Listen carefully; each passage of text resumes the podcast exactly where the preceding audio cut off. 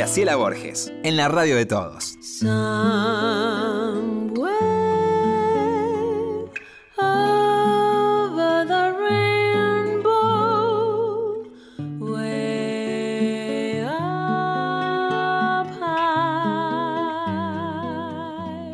Pero ¿qué tal, Lorenita? ¿Cómo va la vida? Muy bien, ¿cómo está usted?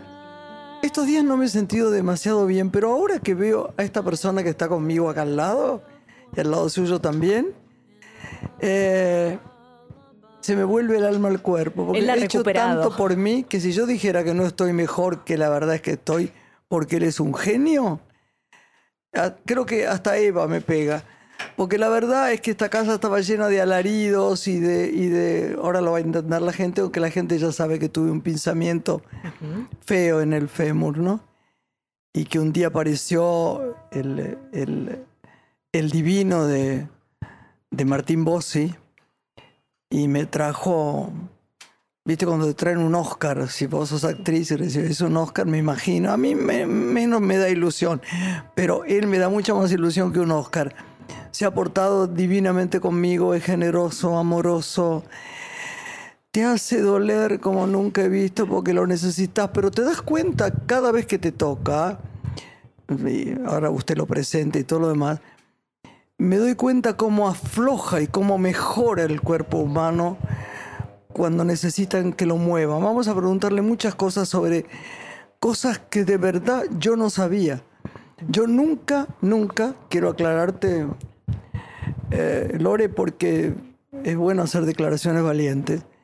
Salvo alguna vez en un spa que me digan, eh, no, no me deja que le haga un masajito en la espalda, a mí no me gusta que me toquen, no, no. Es una equivocación, ¿eh? porque los masajes son estupendos. Bueno, ahora creo más en eso, pero no quería, no quería, no me gustaba, no me gustaba. Y la verdad que la conciencia de mi corazón está puesta en este hombre porque ha sido estupendo lo que ha hecho conmigo. Así que yo se lo agradezco en el alma y por eso lo he invitado. Él no, no lo hace por publicidad porque no tiene casi tiempo de atender gente, pero quiero que la gente sepa eh, de qué se trata lo que uno tiene en el cuerpo cuando uno no sabe qué es y tiene dolores. Entonces lo invité. Si lo querés presentar, Vamos a hablar con él de prevención y de recuperación. También es kinesiólogo en la Copa Davis, cuya misión es prevenir lesiones en el paciente o en el deportista. Transita ya más de 23 años de carrera, de los cuales 14 los ha dedicado a la atención de, de tenistas. Kine Club es su nuevo espacio próximo a, inaugurarse, del que también hoy con él vamos a hablar. Mariano Seara, muy bienvenido. Bueno, bueno, muy agradecido, súper contento de estar acá. Un poco, no sé si abrumado con tanto elogio de, de Graciela, pero. Pero no, yo soy súper. Digo, no te digo yo esto a vos, a vos mismo, Sí, me lo fuera del siempre. aire, Es verdad, es verdad. eh, porque no importa ir por la vida diciendo mentiras. Si vos no, No, me estás es pagando a mí, ¿viste? Es es la verdad. verdad, no, no, no vale la pena decir una mentira. Y, y Lorena, que es muy sabia también con eso del cuerpo, por eso quiero que le preguntes cosas, me contaba de alguien que también le hizo muy bien. Le ayudaba, me y lo las contó. cosas que tenía. La gente no sabe. Ahora ya investigué, como diría el viejo Borges, y sé lo que no sabe la gente, lo que yo tampoco sabía. Que aun cuando hay ¿Cómo dolor, era el hay que tratamiento del dolor? Claro. A ver, Lore, Sí, usted. siempre sin duda. pienso en el, en el kinesiólogo quien juega un papel muy importante en el campo ¿no? de, de la salud, a lo que se suma la visibilidad que han logrado los kinesiólogos en los últimos, en los últimos años con disciplinas de pronto como RPG, osteopatía, que han sumado muchos a su especialidad. ¿Por qué es importante cuando hay dolor, en muchos casos, ejercitar el cuerpo y no detenerlo? Eh, Es muy bueno eso que, que comentás y es en estos veintipico de años que me hiciste acordar que ya, que ya llevo de profesión, he visto muchos cambios en, en la misma y, uno de ellos es básicamente que, que el, el reposo y el quedarse quieto y el no moverse frente a un síntoma muchas veces es eh, no la mejor decisión. En general, el dolor, eh, por supuesto, tiene siempre un origen biomecánico, un origen estructural y que afecta la función. Yo creo que la kinesiología en los últimos 15 o 20 años cambió muchísimo y se, se, acercó a pensar y a evaluar la función más allá de la estructura y más allá de prestarle atención al síntoma, no quedarse solamente con el síntoma y con lo que ocurría en ese lugar, sino empezar a ver todo con mucha más globalidad, en una forma mucho más holística. ¿Qué es esto que vos decís? El RPG, la osteopatía, los métodos en cadenas, como el método Busquet eh, empezar a ver una, globalidad como lo es el cuerpo humano, incluso con, con factores emocionales y con factores de contexto. Claro, el estrés, por ejemplo, es mucho por el dolor. Pero vos sabés, una cosa, la mitad de la gente que conozco, no sé si a vos te pasó, Lore, también, ante un dolor te dicen, quédate quieta, relaja. Y es todo al revés de lo que tenés que hacer finalmente, me he dado cuenta. Sí, sí. Háblanos de eso, a ver. Hablamos, hablamos de dolores que, que tienen que ver con musculoesqueléticos, con, con nuestra articulaciones, eh, tegumentos o cartílagos o ligamentos que están ligados al, movimiento y que ante la movilidad reclaman cierta tensión. ¿sí? Eh, hablamos, por supuesto, hay dolores y hay vísceras que muchas veces exigen limitar la movilidad como para no generalizar. ¿no? ¿Y cómo, hay que, cómo, cómo, se, averigua eso? Mira, básicamente creo que yo siempre divido mucho el diagnóstico en lo estructural y en lo funcional. Yo creo que, la estructura siempre termina condicionando la función y viceversa. Por eso, dejar de realizar una función también puede llegar a alterar la estructura. Eh, creo que ahí hay un trabajo mancomunado y correlacionado y en equipo con diferentes especialidades médicas, incluso te diría también con gente de la educación física y gente que proviene de áreas también desde la conducta, como psicólogos y nutricionistas. Tratamos cada vez de trabajar mucho más en equipo para, para que los diagnósticos sean mucho más precisos, porque incluso te nombro un nutricionista porque Hoy vemos que, la nutrición también impacta en nuestro cuerpo de una manera en la cual muchas veces termina generando síntomas, síntomas que se confunden y que terminan siendo este, orgánicos, funcionales, musculoesqueléticos. ¿Cómo, ¿Cómo empezaste vos? A mí me encanta, porque yo no sé nada de eso, ¿ves? Te conozco mucho, sé que tenés dos hijitos, ¿no? Sí, tengo dos, Lucía. Una chica más grande. Lucía 16 y Santiago de 13. Sí. Sí. Y sé que te ama Martín Bossi, que le estás... Por ejemplo, vos lográs... Yo no puedo creer, a ver cómo lo pongo en orden, que Martín Bossi, haciendo lo que hace, mucha gente habrá visto el espectáculo, haga dos veces al día un espectáculo como el que hace. Durante dos horas ese terror de movimiento, de te lo eh, sos vos el que lo, lo, defendés. Porque yo no sé cómo. está con vos, juega al tenis, eh, juega al fútbol. No se cansa, bueno, es joven, pero y hace dos funciones los sábados y a veces lo hacía los viernes y alguna vez lo he hecho los domingos. ¿Cómo se puede estar así? ¿Cómo es posible? ¿Cómo, cómo hay gente que resiste tanto? ¿Sabes por qué?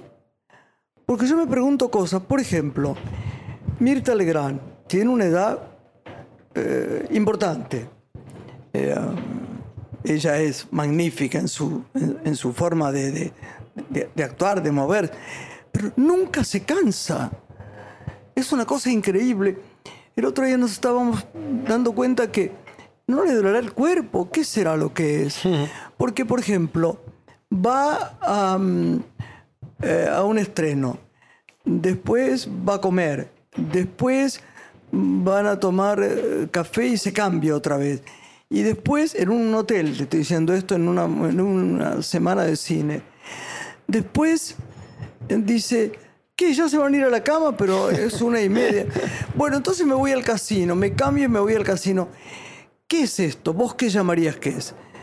¿Un nódulo de hueso o una resistencia especial que tiene una persona así? ¿Cómo, cómo es eso? Porque conozco varias así. Bueno, nombraste a Martín antes, que lo conozco un poco más y, lo acompaño, pero yo creo que Eh, Es como una definición cuando uno define postura, ¿viste? Es una cuestión orgánica, pero también es una cuestión psíquica y es una cuestión emocional. El cuerpo no es solamente una cuestión orgánica. Creo que hay un tema actitudinal y hay un tema, por supuesto, también de trabajo, pero hay una cuestión genética, hay una cuestión congénita de cada uno de nosotros que tiene puesto un poco la, la energía en diferentes actividades. El tema de Martín, que lo conozco más de cerca, fue, mm, fue originado, si me permitís, por Martín Basallo Argüello, que es un tenista, ex tenista profesional. Dicen que él era un tenista estupendo, Martín. Martín ¿eh? era muy bueno y, y lo conocía Martín Basallo Argüello desde, desde el, el- el sur de aquí de la provincia de Buenos Aires, donde ambos son oriundos y, y empezaron jugando al tenis. Y cuando Martín se cruzaba, Martín Basallo Argüello se cruzaba con Martín Bossi y comentaban lo que cada uno estaba haciendo, uno como profesional del tenis y otro como un profesional del teatro, este, encontraban muchas similitudes en sus actividades. Sin embargo, Martín Basallo Argüello tenía armada una estructura para sostener su profesionalidad dentro de la cancha y Martín Bossi hacía todo un poquitito más en una forma más eh, artesanal o, o- o intuitiva. Sí. Con lo cual creo que a Martín le interesó mucho esto de que un individuo que tiene un desgaste en una obra de teatro que es súper intensa y, y con una duración que muchas veces es muy parecida a la de un partido de tenis, necesitaría un aporte o un sustento de equipo parecido al que Martín Basallo Argüello tenía en su, en su profesión de tenista. Con lo cual eh, Basallo Argüello le dijo, bueno, yo creo que, que podemos hacer un, un intento con un profe de educación física, con un kinesiólogo, que te podemos armar una estructura para que vos llegues mejor parado a la función, pero sobre todo para que te recuperes más rápido después de ese esfuerzo. Yo digo una cosa, y vos que lo, eh, ahora la dejo a Lorelita que tiene muchas preguntas. Vos que lo, que lo, que lo tratás a Martín, esto de Martín como de otra gente con respecto a, a los huesos, a lo que a lo que vos haces, tiene que ser siempre, ¿entendés? O se puede parar. O cuando vos decís, bueno, ahora me duele menos, paro de hacerlo. Te Porque yo entiendo. creo que no, que hay que seguir. A ver, vos qué me decís. Sí, yo te digo que a ese tipo de, de, de demandas funcionales, como la de un tenista mientras tiene su vida profesional, o en el caso de Martín, cómo exige a su cuerpo, Estamos eh, hablando de Martín Bossi. no es una mm, actividad que sea considerada, si me permitís, saludable. O sea, esto de que el deporte es salud, el deporte de alto rendimiento no es salud, porque uno usa el cuerpo de una manera a la cual no está preparado. Es como un Fórmula 1. Eh, uno sabe que los autos de Fórmula 1 después de una carrera este, tienen que cambiar absolutamente todos los elementos del motor porque el desgaste que ha sufrido no soporta otra carga de la misma intensidad. De hecho, en el tenis se ve esto. Hay muchos más kinesiólogos que antes. Uno se pregunta si cambió hasta la manera de entrenar. Impresionante. Impresionante lo que pasó. Nosotros empezamos, digo nosotros porque junto con Diego Rodríguez, que es un poco mi, mi socio profesional desde la facultad y hasta hoy en día, empezamos a trabajar en el tenis en el 2004, viajando por el circuito, cuando éramos, te diría, en el top 100, tres o cuatro kinesiólogos nada más. Hoy son Uf, hoy yo creo que no hay. El top 50 no viaja sin kinesiólogo. Y hoy encontrás chicos de entre el puesto 100 y 200 del ranking que ya viajan, Ah, prefieren ¿sí? viajar con Mirá. kinesiólogo. Sí.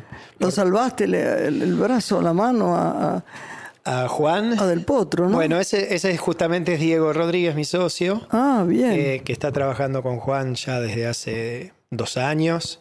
Y, bueno, y verdaderamente este, haciendo un trabajo maravilloso, pero más allá del trabajo puntual de Diego, creo que el, el haber mostrado la labor kinésica dentro de un circuito que no era tan común, eh, bueno, el contexto lo pidió de alguna manera, la, la intensidad de la competencia, la duración de la competencia, la velocidad del juego, la preparación física que fue cambiando empezó a demandar la aparición del kinesiólogo, ¿no? Y vos trabajás en prevención y recuperación. ¿En qué consiste una terapia preventiva para un paciente o un deportista? Esto está muy bueno. Lo Qué que- buena pregunta. Exactamente lo que dijo Graciela, que, que no hay que esperar a que aparezca el síntoma, que hay que estudiar muy bien la demanda biomecánica o funcional de lo que hace el sujeto. Vayámonos del tenis, vayamos a lo que hace Martín Bossi en el teatro. Uno tiene que ir al teatro, tiene que verlo ejecutar, tiene que verlo demandar funcionalmente a su cuerpo y a partir de ahí generar una estrategia que, que uno entienda eh, cuál va a ser la estructura que más se demanda y cuál la voy, cómo la voy a preparar para que soporte mejor esa carga. Que Yo por, no es ejemplo, salud. yo, por ejemplo, todos los días me pregunto, y cuando voy a verte más, eh, ¿te acordás que hice dos películas? Una Eso detrás de otra. ¿Qué hubiera pasado si te hubiera acompañado al set Claro. y hubiera visto No, cómo pero no solo trabajabas? eso, que vos, vos me dijiste que, que hiciera algo, ¿te acordás? Así que te movieras. sí. Porque cuando entre una película y otra, lo que yo sentí y seguí sintiendo era un dolor en el psoas. Que yo pensé que era porque no estaba haciendo gimnasia ni estaba nadando.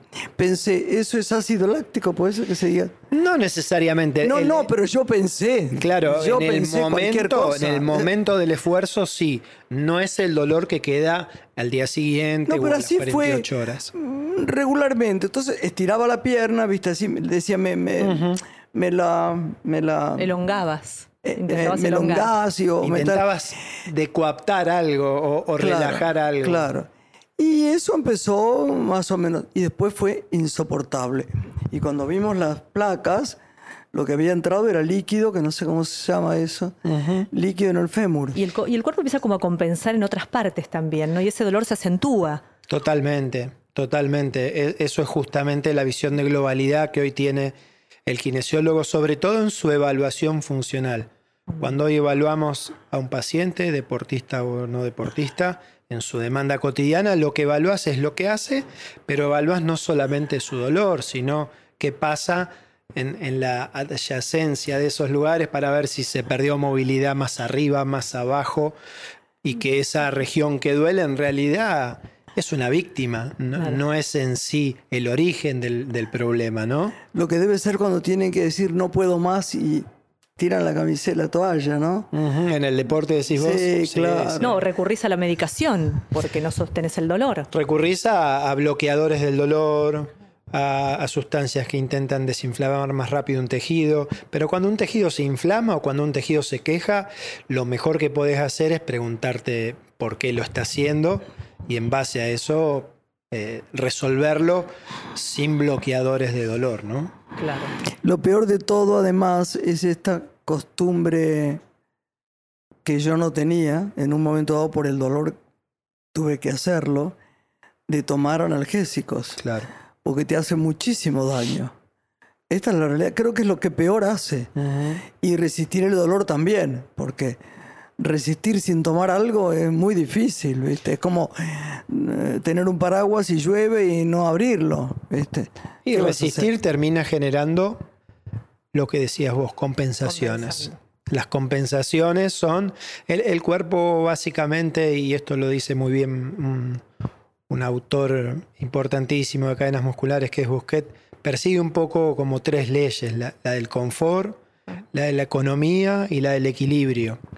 Y vas a hacer absolutamente todo para que no te duela, para ser más económico en tu movimiento o en tu actividad y para mantener el equilibrio de tu, de tu mirada y de, y de tu horizonte, ¿no? Eh, son esas tres leyes. Para lograr esas tres leyes posturales vas a hacer cosas que resultan increíbles. ¿Es un libro muy técnico el que citas, el de este autor, o podemos acceder? Bueno, es un no colega, en realidad, en realidad es un colega eh, fisioterapeuta eh, francés Ajá. que junto con su esposa han desarrollado un método y eh, ya en la facultad nosotros leíamos a, a Leopoldo Busquet, Leopold Busquet, y, y finalmente hace no muchos años empezó a, a estar la formación aquí en Argentina y la pudimos completar con ellos y fue un placer y fue como, como terminar de darle la vuelta a un- una forma de entender nuestra profesión que realmente cuando como a uno le cierra un cuento de una sí. novela y, y fue súper apasionante y más sabiendo que, que es un colega que aún está en actividad y que sigue investigando, etc. Graciela te consultaba cuáles fueron tus comienzos, cómo se definió tu, tu especialidad, cómo elegiste la kinesiología. La, la kinesiología, bueno, la época que, que- que yo decidí estudiar solamente estaba la Universidad de Buenos Aires y, y la Universidad del Salvador. Y ac- ¿Cómo decidiste? A ver, con- contame eso. Martín. Vos sabés que Eh, mira, el- Martín, Mariano. el- creo que la decisión mía apareció, y lo tengo que nombrar a un tío que hace muchísimo que, que no nombro, que ya, que ya no está, que eh, era el tío Julio. El tío Julio era un tío de esos que uno tiene muy aventureros y, y que viajaba muchísimo en auto y, que había tenido un accidente importante de auto eh, yendo al sur, a Bariloche. Y yo todavía creo que estaba en séptimo grado o en sexto grado. Y me acuerdo que en el verano, que era cuando nosotros nos veíamos mucho con el, con el tío Julio, el tío Julio este, me preguntaba, ¿no? Tenía así como una, una personalidad muy avasallante. Dice, ¿y vos, vos qué vas a estudiar al final? Y- Decía. y me decía. Y yo le digo, la verdad que no sé, a mí me gustaba, la- siempre el servicio me gustó mucho. Sí, Este, es verdad, sí sos. Me gusta mucho. Y, él me decía, vos tenés que ser este kinesiólogo, me decía. Y él, porque a mí me ayudó mucho este año un kinesiólogo y me gustó la, la, la- forma en la que podía ayudar a la gente y vi otros pacientes al lado mío y me quedó mucho esa, esa conversación que, que tenía. Y después durante el secundario yo hice muchísima actividad física. Eh, aparte de ser nadador, eh, hice un poco de triatlón y me acerqué a algunas competencias juveniles, etc. Y no me pasó puntualmente a mí, pero algunas lesiones de algunos atletas que entrenaban conmigo, por ahí cuando iban al kinesiólogo, a mí me gustaba acompañarlos y ver un poco. En ese momento la kinesiología era totalmente distinta a la de hoy. Totalmente, porque yo Totalmente. me acuerdo, Juan Manuel, mm, que fue mi marido, tuvo tantos accidentes de Ajá. auto y tantas operaciones, tanto que tenía un clavo eh, en la pierna Sí, izquierda y otro en el, en, en el omóplato derecho y que un día empezó alaridos porque hicieron electricidad Ajá. uno Ah. con otro y se lo tuvieron que sacar. Tenía puras operaciones, así que adoraba lo que, lo que fuera con mano que le quitara el dolor, pero no había tanto No. en ese momento esto que vos haces, manos. Había aparatología más que nada. Sí, y, y aparte, bueno, mismo mi formación fue muy distinta a lo que es la formación de hoy en día.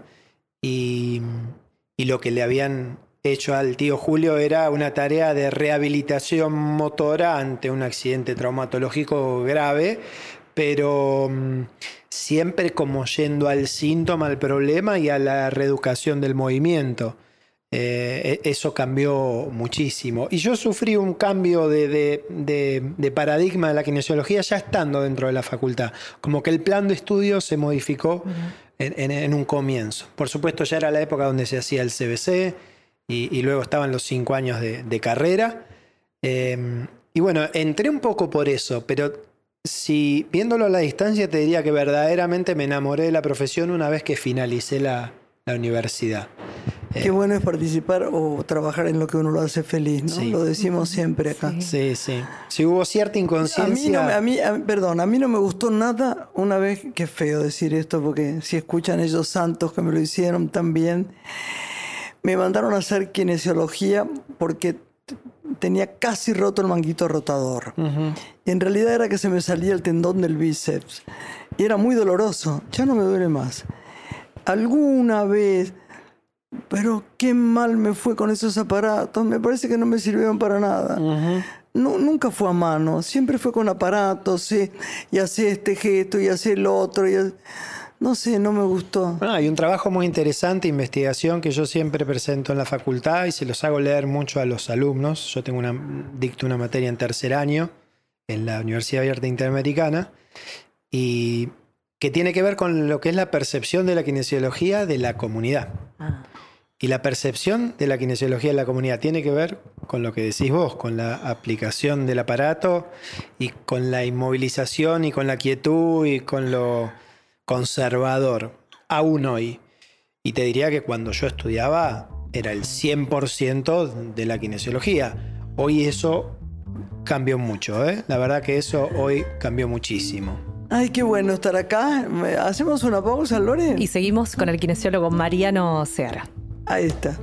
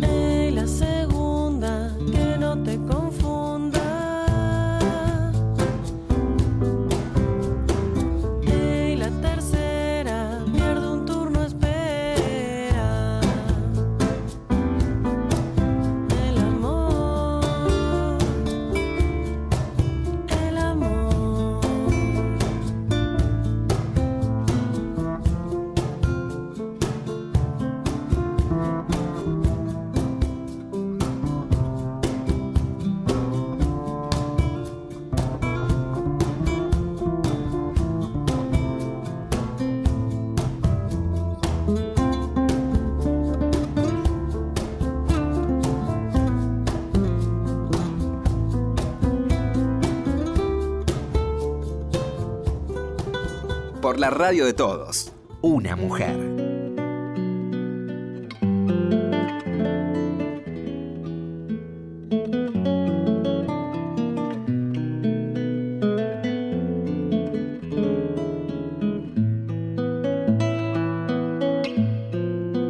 Continuamos con Una mujer.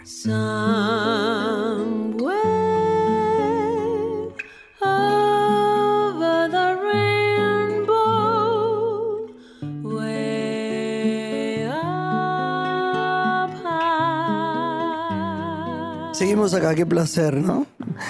Desasnarse es una cosa extraordinaria. Estamos con Mariano Seara, que es kinesiólogo en la Copa Davis y ha mm, creado Kineclub. Sí, Kineclub es un, un espacio nuevo que está en, en zona norte, ahí en, por Tigre.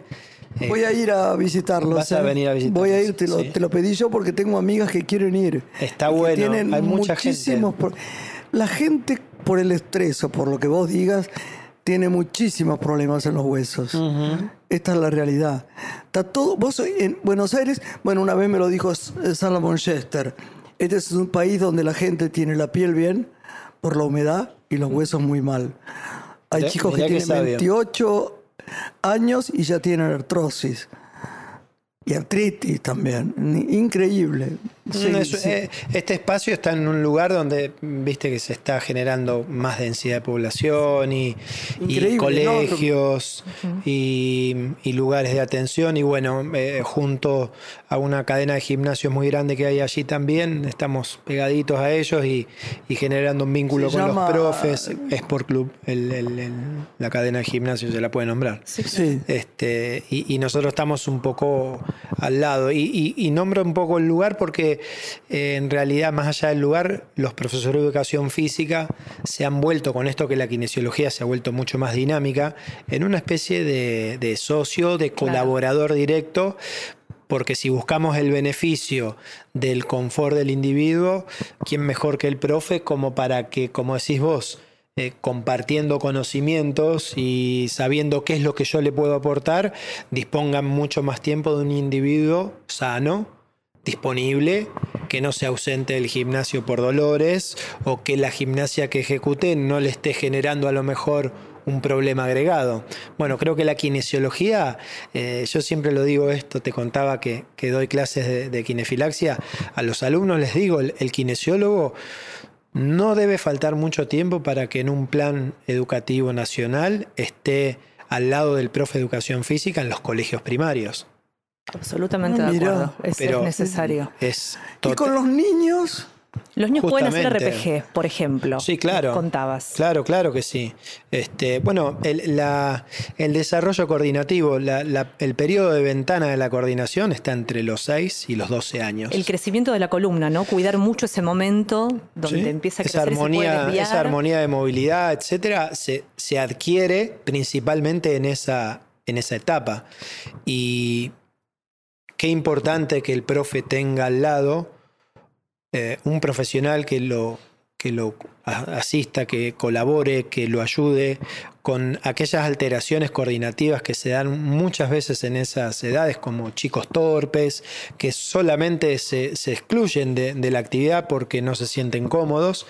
Eh, yo digo que el kinesiólogo con el profe es como muchas veces pasa a nivel cognitivo con una psicopedagoga y eh, la maestra del aula. Claro. Es, es esa correlación que hago. Me parece que el kine puede aportar mucho en lo que es movimiento. Y enseñarles buenas posturas también, que uno después Hablemos de adulto sí, no las tenga sí. incorporadas. Subir las mochilas, cómo Total. van este, tan cargados, ¿no? Si uno desde chico aprende a manejar bien su eje, posiblemente después esos hábitos no se anclen. La ergonomía del mobiliario, imagínate las...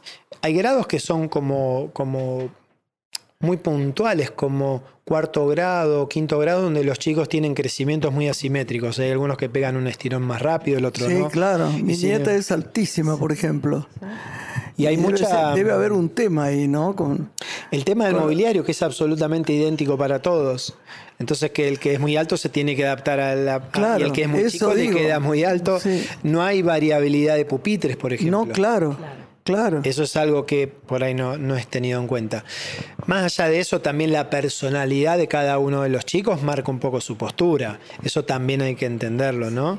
Hay algunos niños que son más bien flexores, hay algunos niños que son más bien extensores o en apertura, un poco marcados también por su conducta, por su Mm. Los deportes de cada condicionamiento. escuela que muchas veces no ayudan a la postura. Digo, el hockey en cierta edad de crecimiento produce si un sos más flexor y te dan un deporte que encima te tenés que flexionar aún más, estás como yendo a favor de, de esa alteración. ¿Cómo se revierten las malas posturas? Ya de adulto también te lo preguntamos. ¿Cómo Mirá, se trabaja? Eh, lo- eso debería ser educación física o qué sé yo qué. Claro, yo creo que la educación física eh, con, un, con una kinefilaxia al lado, es decir, con un profesional kinesiólogo, tiene muchas más chances de, de prevenir y de ahorrar mucho dinero a futuro. Se modifica una postura... A ver, lo, lo primero que deberíamos decir es que no hay una postura ideal. Ajá. La postura eh, va a ser correcta o, o apuntando a lo correcto si cumple lo que te decía antes, si es muy económica. La economía es lo que te hace pensar que la postura de un individuo es correcta. ¿sí? Pero no hay ideales, no hay un modelo de, de postura a seguir. ¿sí? Ahora, esto de la tecnología está matando a la gente con respecto a la, a la, a la, a la espalda, ¿o no? Totalmente de acuerdo. Totalmente de acuerdo. Las tablets, los, los teléfonos inteligentes, la- las computadoras, las horas de juego, eh, en sedentarismo frente a una pantalla, eso sin duda va a tener sus consecuencias en 10, 15, Hay un 20 hueso años, lo vamos a pregunta, ver. ¿Qué, qué pregunta este, absurda? ¿Se, se escucha bien? Qué pregunta absurda, ¿no? Pero por- debería saberla, va, no sé para qué, ni siquiera lo pregunto, pero me di cuenta. Hay una actriz, claro que no voy a nombrar, famosa porque tiene un. trabaja mucho sobre su cuerpo y tiene una prestancia, quiero decir, esto es, es armada, es grande, de mucha edad. Bueno, de bastante edad como para tener cambios en el cuerpo, ¿no? Y la vi, y está perfecta, está erguida, su cuello, etc. Pero vi que se había levantado el pelo, mira que parezco real yo. se había hecho un rodete y vi que este hueso, que el hueso Alguna de sus vértebras cervicales. Claro. Estaba mu- muy salido. ¿Eso es normal que salga con el tiempo? Sí, le- lo que vos seguramente viste, primero le cuento a la gente que nos escucha que lo que marcaste es como una especie de postura en extensión, que tiene que ver también un poco con el carácter de la persona, ¿eh? eso de ser un poco más avasalladora o- o segura de sí misma, o de, a ver, para que la gente entienda, Pero no, un yo pensé que era extensor- un hueso que se salía con edad. no, vos decís que la postura te lleva a eso. No, no, digo. Digo si es normal. Es normal, se llama apófisis espinosa y suele ser la séptima cervical y se asoma bastante y en un extensor que tiene aún más marcadas sus curvas de la columna, se ven aún más. Para que ustedes entiendan, por ejemplo, un extensor es Maradona y un flexor es Messi. ¿Se entiende la diferencia de, las, de los patrones posturales? Esos serían como antagónicos, Maradona sería como más erguido. un extensor. Ah. ¿eh? Como, como alguien que, que va llevándose todo cabeza. por delante. Sí. Y un flexor es un tipo más enrollado. Que, que- y fíjense, les nombré Curioso, dos personas que son totalmente exitosas. en Sí. lo- es decir, no es que un extensor es exitoso y un flexor no, nada que ver. Digo que las personalidades y las conductas también modifican nuestra forma corporal. ¿Qué sucede cuando uno se hace un bloqueo o se hace una inyección por el dolor? ¿Debe reposar o debe movilizar la zona de dolor Lo ante una infiltración, ¿no? O un bloqueo. Bien, Lo- eh, eh, estamos hablando de, de tratamientos específicamente médicos que muchas veces colaboran para que nosotros, especialistas en función, como somos los kinesiólogos, podamos trabajar con muchísimos más resultados. ¿Eso Es cuáles decir, son los bloqueos? Ya sea en un A mí me hicieron dos bloqueos y no tuviste eh, éxito. y me fue muy mal. No solo no me sacaron el dolor, que no, no quiero nombrar al médico porque yo he tenido mm, cosas muy oscuras con este personaje porque gente que intenta que uno se opere de la columna, me parece Ajá. que cuando no es así es muy grave, ¿no? Pero ya está. Eh, se extinguió el tema, ya está, prescribió. Muy bien. Pero digo, eh, ese bloqueo, me pusieron en ese bloqueo, tenía como ciento y pico de pastillas, la, la- la explicación era esa, de, de pastillas, este, estas... eh, Como de corticoides o... corticoides. Y me destruyeron eh, mo- montonazo las piernas. Te entiendo. Me hicieron mucho mal. se- me engordé toda. Fue una cosa horrible para bajar después y para poder estar bien. Hoy por hoy, tal vez no, no sé en qué momento ni en qué... Hace mucho tiempo lo hiciste. Hace mucho tiempo y me dijeron que era que tenía un quiste sinovial. Y, y este gran médico maravilloso, que es Salomon Chester, me dijo, no existe eso. Si usted viniera y me dijera, quiero que me opere de este quiste sinovial, yo le diría, ¿dónde está? Horrible. No, no lo veo. Hoy ¿Qué- por hoy las- los, los bloqueos eh, son bajo asistencia de tomografías computadas y en general son muy seguros y en manos expertas en general eh, la medicación es mucho más precisa y, y puntual, sin tanto efecto colateral como el que a lo mejor has tenido cuidado, vos. Eh, y en determinados casos, si el médico lo, lo- lo determina así, lo- los pueden hacer. Yo lo que más valoro de un bloqueo es que sea un trabajo en equipo, en comunicación con el otro terapeuta que sería el kinesiólogo de ese mismo paciente. Porque ya sea una infiltración en un hombro, en un codo, un bloqueo que sería la aplicación de un corticoide en, en un determinado tejido para que ese tejido tenga una astringencia o una retracción para dejar de comprimir estructuras que están alrededor, necesita luego de la recuperación de la función. Claro. Sí, la verdad que, bueno, mejor no pensarlo. No, me preguntaba eh, en qué deporte, aprecias por tu experiencia, hoy un deportista asume mayor riesgo de lesionarse. Así como el tenis cambió tanto en su forma de entrenar y de jugarse, ¿cuál es hoy el deporte en la Argentina que entendés? Por ejemplo, antes creíamos que no, pero el polo es durísimo. Sí. Bueno, en el polo hoy también hay muchísima presencia, no solo de kinesiólogos, sino de preparación física. Hace unos 10 años eh, era más raro encontrar en, en los equipos de polo este, preparadores físicos, kinesiólogos, etcétera. Sí. Hoy, hoy es... Mi cuñado jugaba en Santana y no, eh, Toti Bordeu, y nunca vi que hubiera- eh, digo, algunos dirían, bueno, me voy a dar un masaje, pero no he oído otra cosa que eso. No, nada hoy más. hay mucha preparación física para, para el desempeño y marcan la diferencia. Otro deporte que, por ejemplo, pasa esto es el golf. En el golf no, no había casi preparación o adaptación para... Y evidentemente el, el golf es un deporte estrictamente coordinativo y de alta precisión. Y la coordinación y la precisión, eh, ante la falta de resistencia, hacen claudicar a un jugador en el hoyo 11, 12 o 13. Claro. ¿Y riesgos de lesión? ¿Podemos claro. pensar más en el fútbol, en el tenis? ¿En qué deporte hoy? Bueno, eh, eh, todos los deportes aumentaron mucho su velocidad. Creo que Ah, la, es la- la- la palabrita ahí es Velocidad. el desempeño en velocidad ha generado un- un- una modificación en la aparición de las lesiones.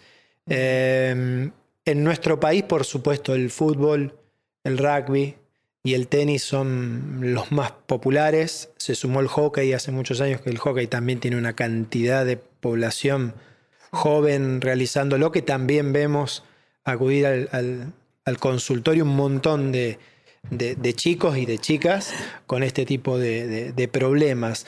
Pero mm, también el kinesiólogo y el médico también han evolucionado y se están adelantando un poco a, a todo lo que le va pasando Vos a sabés los que chicos. yo no puedo creer que, que estén tan enteros en general los rugbyers. Yo encuentro que es un deporte que Dios me perdone porque a todo el mundo le gusta. Mi hijo iba al colegio y también lo jugaba. Me parece terrible el rugby. No, no, no lo gozo, no. Eso es scrum. eso es- Hay un momento que me da un- que me da frío, parecen los toros, qué sé yo. A mí me sucede con el boxeo eso.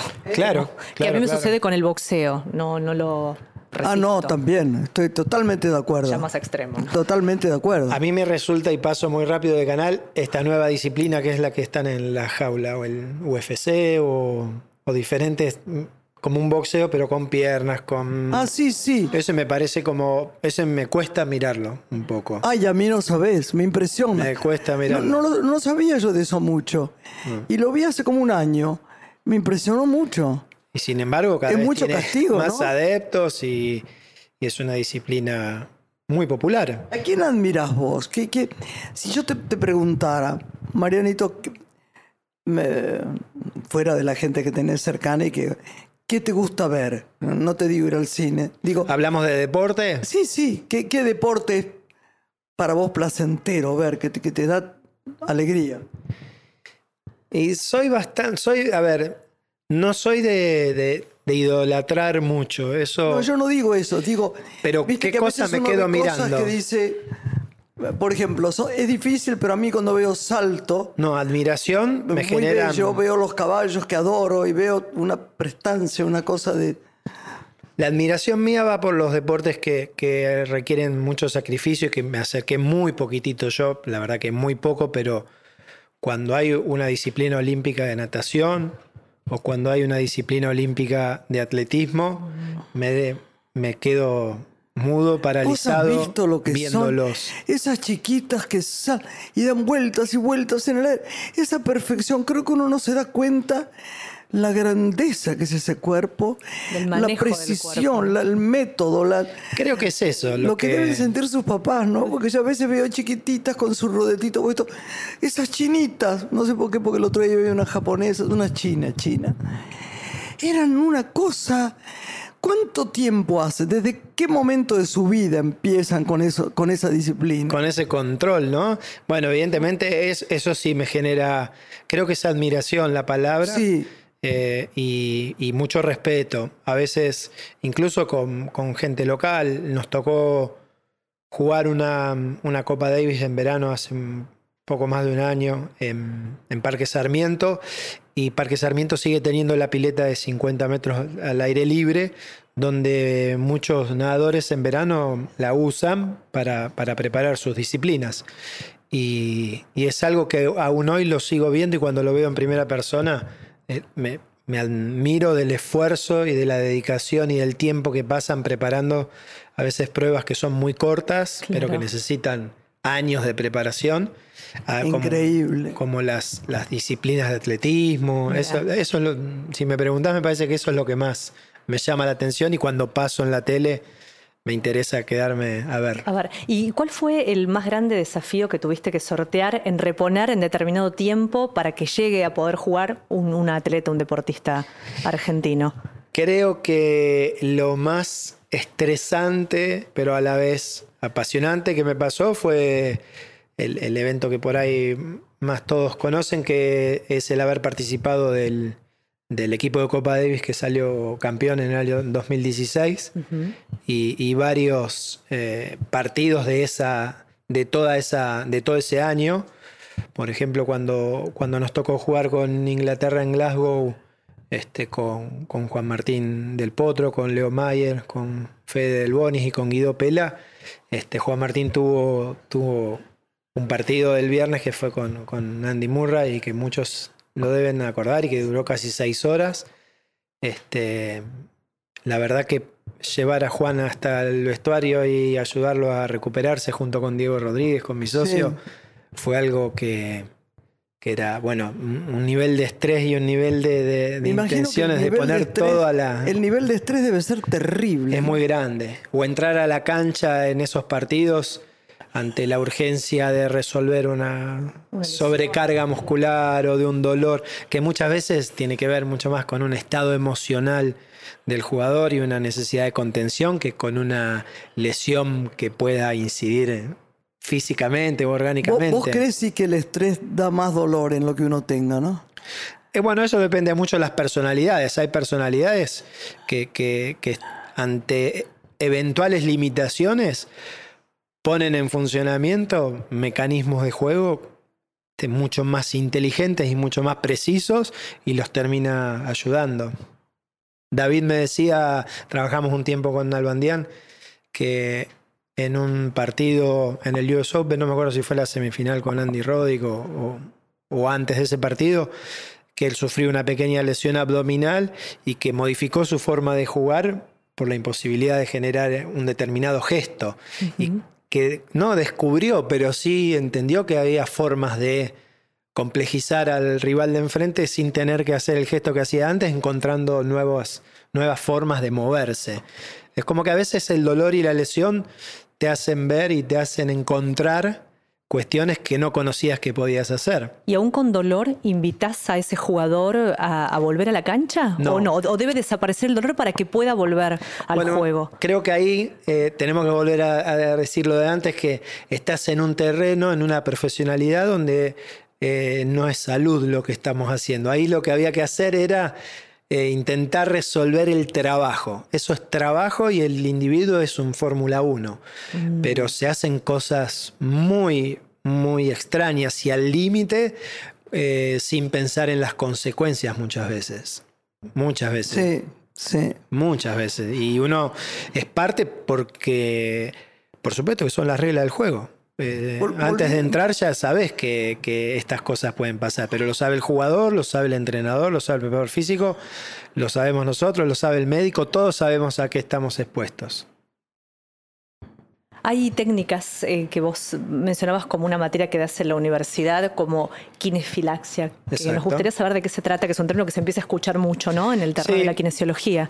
La kinefilaxia es, es, es aún más que una técnica. La kinefilaxia es una, es una mm, pata de la mesa de la kinesiología, ¿sí? muy importante, que se ocupa de, a través de la prescripción de actividad física y de una muy buena evaluación funcional del individuo, de prescribirle la actividad física justa, específica, indicada para ese sujeto. Es como... Genial. Es como la ¿eh? actividad física a la carta. Es como bueno. cuando vos tomás, eh, creo que en la primera clase que doy siempre de, de esta materia les digo, ¿no? Eh, el antibiótico es muy bueno, ¿no es cierto? Todos saben que el antibiótico resuelve muchas veces problemas que si no los tuviéramos se volverían muy graves. Sí. Pero, ¿cómo es muy bueno? En la dosis justa, en el tiempo adecuado y durante, digamos, hasta que resuelva el problema de la infección. Si vos tomás los ocho antibióticos el mismo día y no los tomás más, o tomás uno hoy y volvés a tomar uno el lunes que viene, el efecto de esa medicación es totalmente este, contraria a la que vos deseabas. La actividad física es exactamente lo mismo, es una medicación. Lo, lo más difícil es ver qué necesita cada uno de los individuos con los que vos trabajás para que esa actividad física sea un verdadero remedio para el confort, la calidad de vida, la autonomía de, de un individuo. Esto ya se empezó a Correr, implementar. por ejemplo. Sí. No todo el mundo puede correr. Y la gente corre. Está mal eso. ¿Cómo evaluarlo? Bueno, un kinesiólogo puede hacer ese trabajo. Un kinesiólogo puede decirte, sí, sí, estás sano, tenés estudios clínicos y chequeos médicos totalmente correctos y podrías empezar a correr. Pero, por ejemplo, una evaluación simple que le hago yo a un individuo que me dice, bueno, ya estoy, quiero empezar a correr. Bueno, a ver, por ejemplo, salta con las dos piernas. ¿Lo hacemos en una alfombra o lo hacemos tocando la pared y le medimos cuánto despega del piso, cuánto salta? Bueno, y luego le decimos, bueno, salta con una pierna sola y luego salta con la otra. Lo que uno espera es que con una pierna y con otra saltes la mitad de lo que saltaste con las dos. Cuando vos venís de una cirugía, por más que ya lleves 7, 8, 9 meses, si no entrenaste eso que se llama salto unipodal, Sí. que el trote en definitiva que es un salto a una pierna alternándose. Si vos no saltás igual con una pierna que con la otra, evidentemente no estás preparado para, para trotar. Cuando el paciente lo siente y dice, ah, no, no me puedo despegar con esta pierna del piso. Sin embargo, tengo fuerza. Sí, sí, pero no se necesita solo fuerza para, para correr. Se necesita coordinación, se necesita equilibrio, se necesita no solamente que tenga fuerza el cuádriceps, sino tu abdomen, tu columna, tus glúteos, tu pantorrilla y coordinarse. Nos tenemos que ir, pero deci- decinos dónde te pueden ubicar. Ok, ¿dónde- nunca pedimos esto, pero en fin, ¿dónde pueden Bueno, mi- mi, ¿Qué lugar de trabajo y, y un poco lo que hablábamos antes de empezar se desarrolla en Kids, que es, es un, un espacio donde nos hemos desarrollado, pero de una manera impresionante, junto con, con Diego Rodríguez y todo un equipo de trabajo. Hoy somos más de 20 kinesiólogos, por eso no me atrevo a nombrar a ninguno, porque seguro me voy a olvidar a alguno de ellos, que está allí donde a veces vas, Graciela, allí en Federico Siempre Lacroce. voy, voy ahí, sí, Federico Lacroce y, y Amenábar. sí. Y, y ahí seguimos formando mucha gente. Eso, eso es lo que a mí más me gusta, porque mezclar mi actividad de docente con mi actividad profesional Sí. es lo que más placer me, me da. Entonces, ¿cómo te encuentran? ¿En una página o algo? No. Sí, en la página de Kids, este, www.kids.com.ar, estamos ahí en ese, en bueno, ese te, sitio. te queremos, Mariano. Bueno, muchas, Muchas gracias por todo. Conmigo no, no puedo darte más que bendiciones porque estás haciendo milagros conmigo, así que te agradezco en el alma. Me hace muy bien dar servicios y, y recibir todo eso Gracias, que mi amor. me das. Gracias, un gracias. sol. Un beso. Mujer se ha perdido. Conocer el delirio y el polvo. Se ha perdido esta bella locura, su breve cintura debajo de mí. Se ha perdido mi forma de amar. Se ha perdido mi huella en su mar. Veo una luz que vacila y promete dejarnos a oscuras. Veo un perro ladrando a la luna con otra figura que recuerda a mí. Veo más, veo que no me halló. Veo más, veo que se perdió. Y ahora lloro por verla morir. Por la radio de todos. Una mujer.